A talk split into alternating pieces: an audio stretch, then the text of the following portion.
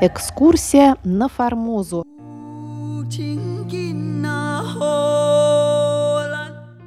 У микрофона Мария Ли, а программу Международного радио Тайваня продолжает рубрика «Экскурсия на Формозу». На прошлой неделе мы сообщали вам, что 16 ноября в тайваньском представительстве в Москве прошла официальная презентация новой книги Валентина Лю. «Этнополитическая история Тайваня в мировой историографии. 17-21 века», в ближайших нескольких выпусках экскурсии на Формозу я предлагаю вам послушать фрагменты записи с этой презентации и поближе познакомиться с интереснейшей книгой Валентина Лю.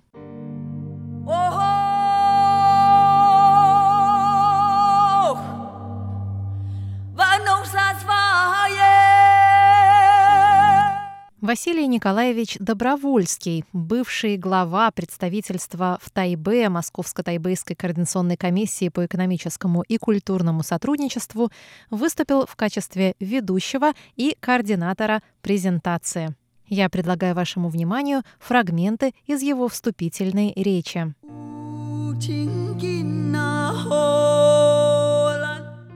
Я должен сказать, что книгу эту я очень внимательно прочитал. Она действительно превосходная с точки зрения нашего востоковедения. Она содержит подробное описание изучения Тайваня различными исследователями из различных стран, в том числе отечественными, конечно, российскими, на всех значащих этапах истории острова в течение более 200 лет и его самых э, разнообразных контактов с окружающим миром. По содержанию я, конечно, предоставлю слово Валентину Сунлиевичу, но э, сначала несколько общих замечаний, которые, как мне кажется, важны. Дело в том, что история острова Тайвань, ну все тут присутствующие, конечно, это знают, но я бы хотел это выделить, потому что объемно мы не вполне иногда отдаем себе отчет, какой быстрой она была. И быстрой в обоих смыслах. Она была не длинной, а с другой стороны стремительной. Что, в общем, замечательно с точки зрения историографии, которой посвящена эта книга.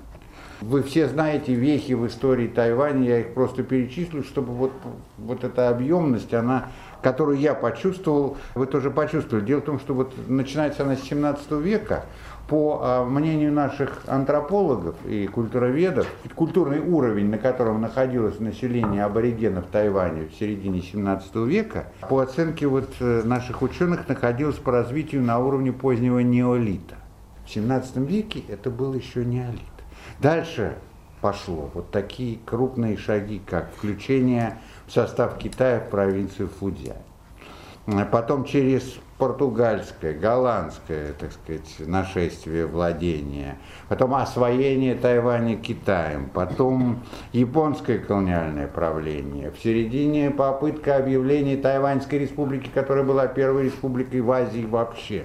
Установление власти под эгидой администрации Китайской республики, я имею в виду Джунхуа Минго, переехавший с материка. И это правление включало самые разные этапы. Нам... И белый террор, и экстенсивное, интенсивное национальное строительство под руководством уже Чан Кайши и Цзян Цзиньго. И создание демократического устройства с переходом вот сейчас к зрелой демократии, с наличием сейчас уже всех соответствующих институтов демократических, или, как сейчас модно говорить, институций. Не поразительно ли, что это вот все это произошло за 2-3 века, когда мир развивался не так стремительно, по крайней мере. При всех этих необыкновенно быстрых перипетиях на острове всегда была богатая и самобытная культура, причем на каждом этапе э, со своими особенностями, и эти особенности, что, что очень важно, не забыты и на современном Тайване – я повторю вот то, что я сказал, немножко с ударением. Что не период или событие в этой истории Тайваня с 17 по 21 век, это поразительное, часто уникальное явление. И потом я бы сказал, что нельзя не отметить такую этнополитическую составляющую, которому, собственно, посвящена эта книжка, как наличие движущей силы, энергетика живущих на острове и раньше, и сейчас. Бывает, что экономика, особенно экономика, развивается таким образом, что у утюга вытернули шнур. Он еще горячий, но уже остывает. На Тайване наоборот. Э, такое впечатление, что шнур воткнут в электрическую розетку все время. Энергия бьет ключом, и не случайно именно с Тайваня пошло вот это выражение, сейчас очень модно, особенно после иланьских событий трагических, 加油, которое уже вошло в англо-русский словарь в этом году, которое, правда, странно там переведено, как э, Add oil, и идиоматическое выражение. 加油, да, да, да. Наверное, это прибавить газу, там, так сказать, не сдаваться. Но, но термин этот вошел, тем не менее. Так вот, Тайвань за сравнительно краткий, но насыщенный такой период развития своего газа прибавил очень сильно. Очень сильно. Мы все это знаем. И вот все вот это явление под названием «История развития Тайваня», оно, безусловно, как мне кажется, должно составлять и впредь а, предмет тщательного изучения, в том числе не только для э, удовольствия ученых, но для обогащения знаний мирового опыта развития и глобальной истории. Потому что история Тайваня – это, безусловно, очень значимая, пусть небольшая по размеру, но часть мировой истории. Должен сказать также, что в нашей стране, как и в других, в общем, странах, изучение Тайваня, безусловно, было. Но, с сожалением, должен признаться, и здесь э, несколько критических слов позволю сказать в адрес науки и ученых, оно шло далеко не всегда так активно, как хотелось бы. По разным причинам, среди которых были и объективные причины.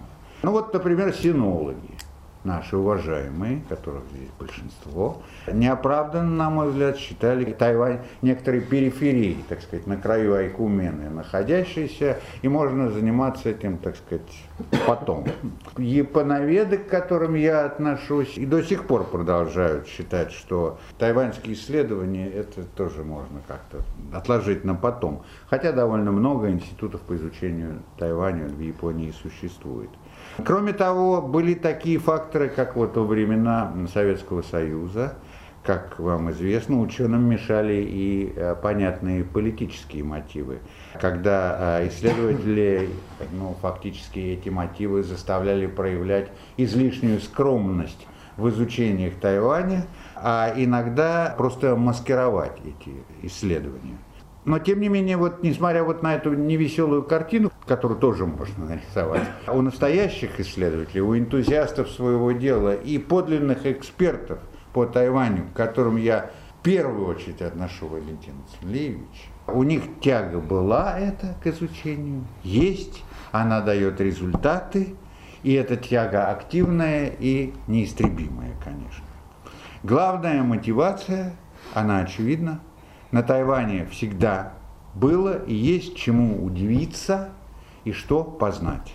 В итоге все-таки, все-таки мы можем констатировать, и в этой книге, из этой книги это вытекает совершенно четко, было довольно много исследований, сравнительно много исследований, любопытных описаний различными историческими школами, различных этапов исторического развития Тайваня. Знаем ли мы о всех таких исследованиях? Проверить это можно только одним путем, через историографию, призванную соединить, так сказать, свести в единый перечень весь доступный массив историографических источников. И что вот здесь стоит особо подчеркнуть? До выхода вот этой книги подобных фундаментальных работ по этой теме попросту не было ни на русском, ни на иных языках.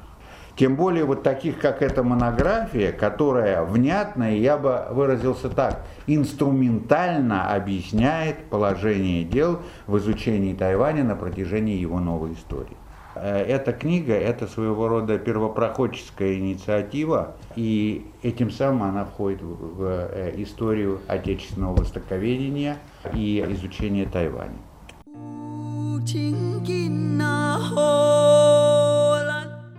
Уважаемые друзья, в следующую пятницу в рубрике «Экскурсия на Формозу» мы продолжим слушать фрагменты записи презентации новой книги об этнополитической истории Тайваня, которую написала бывший шеф-редактор русской службы Международного радио Тайваня, а ныне старший научный сотрудник Института востоковедения Российской академии наук Валентин Лю. До встречи на наших волнах.